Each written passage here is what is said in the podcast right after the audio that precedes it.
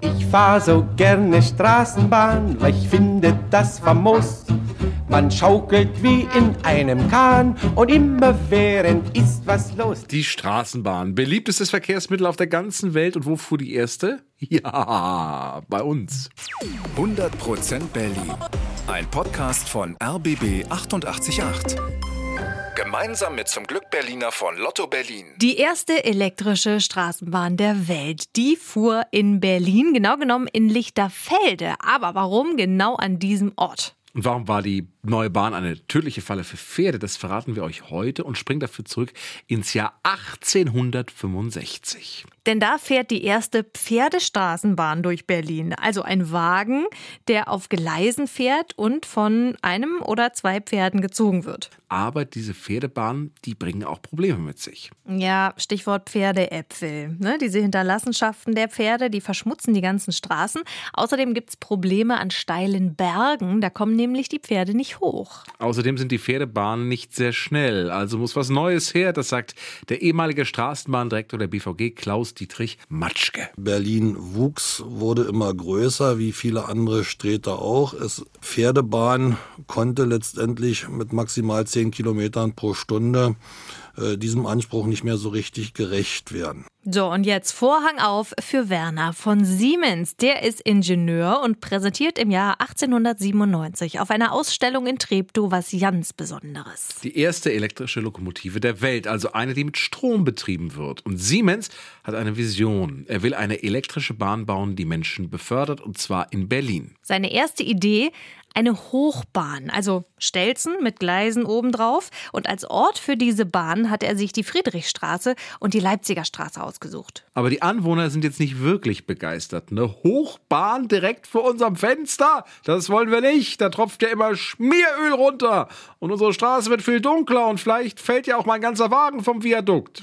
Ja, das ist so die Meinung damals. Und auch die Verwaltung in Berlin findet so eine Hochbahn nicht so eine gute Idee. Aber es gibt eine Lösung. Der zuständige Minister sagt zu Siemens, ich habe eine Ersatzstrecke für dich und zwar in einem Vorort von Berlin in Lichterfelde. Da wurde mal eine Kadettenanstalt gebaut und das Baumaterial wurde mit einem Zug dorthin gefahren, deswegen liegen da noch Gleise rum. Die Strecke kannst du haben. Okay, sagt Siemens. Er kauft sich drei Pferdebahnwagen, baut die ein bisschen um und startet so eine Testfahrten in Lichterfelde. So, aber jetzt die spannende Frage, wie kriegen die Wagen denn jetzt Strom? Antwort durch die Gleise.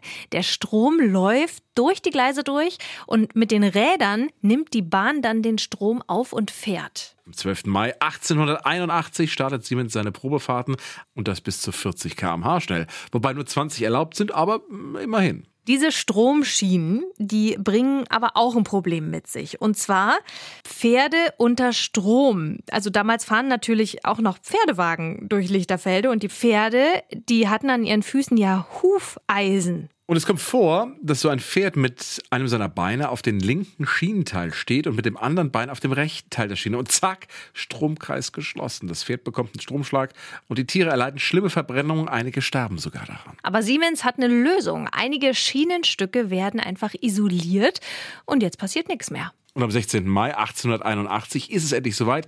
Der reguläre Fahrbetrieb der ersten elektrischen Straßenbahn startet. Die Strecke ist jetzt nicht so lang. Es geht vom Bahnhof Lichterfelde Ost zur Kadettenanstalt. Das sind ungefähr 2,5 Kilometer. Kleine Herausforderung während der Fahrt.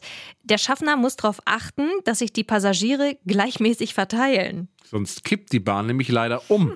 Das kommt auch wirklich am Anfang manchmal vor. Da müssen alle Fahrgäste den Wagen wieder zusammen aufs Gleis setzen. Diese neue Bahn, die fährt jetzt mehrmals am Tag hin und her, einige Jahre lang. Aber im Jahr 1890 gibt es dann eine große Veränderung. Die Bahn bekommt einen Bügel aufs Dach verpasst, einen Stromabnehmer. Das heißt, der Strom kommt nicht mehr über die Schiene, sondern über die Strecke werden Stromleitungen gespannt.